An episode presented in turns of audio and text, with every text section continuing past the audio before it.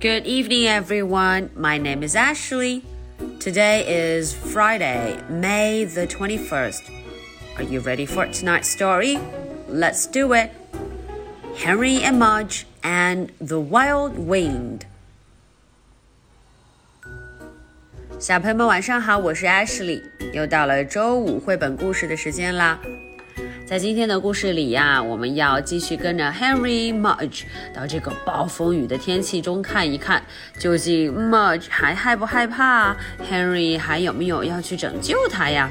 我们一起瞧瞧今天的系列，Above their heads，在他们的头顶上。All right, let's get started. Henry and Mudge and the Wild Wind. Above their heads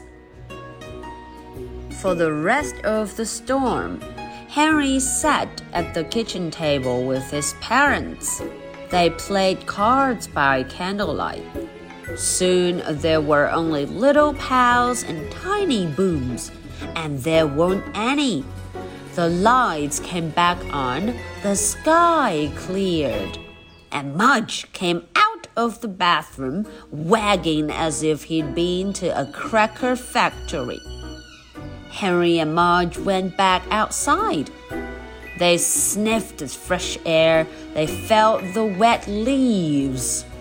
And, like it was a painting, a great giant rainbow rose up and spread its beautiful colors right above their heads. All right, so this is the end for today's story. Now, are you ready for my one question? The only one. Question What did they do after the storm? 哎，这个问题呀、啊，是想要问小朋友们，在这一场暴风雨结束之后，Henry Mudge 他们做了什么？What did they do?